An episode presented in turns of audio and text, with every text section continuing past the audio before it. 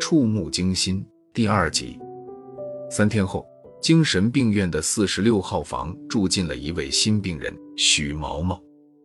大夫说，因受到极度惊吓，许毛毛已患上了严重的精神分裂症。至于那晚他看到了什么，警方也没给出个确切说法。他的样子很吓人，目眦尽裂，脸孔扭曲，像是活见了鬼。警察细致地勘察了室内的每一个角落，没发现外人潜入的痕迹。他的笔记本电脑里，除插着一张很常见的探险游戏光盘外，各盘内非常干净，甚至连部恐怖片都没存。在医院治疗了两天，大夫建议将他转送精神病院。送许毛毛来的是他的好友赵天和同乐。办完手续，赵天一头雾水地看向同乐。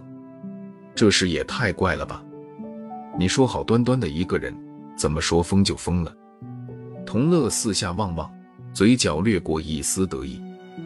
疯了还不好？赵天一听，禁不住打了个寒战，盯着同乐。不会是你害的许毛毛吧？同乐连连摇头。你闭嘴！我同乐是那种不仗义的人吗？再说。连警察都说当晚没人出入过许毛毛的房间，难道我会飞不成？话音未落，四十五号房内便传来一阵清亮的笑声。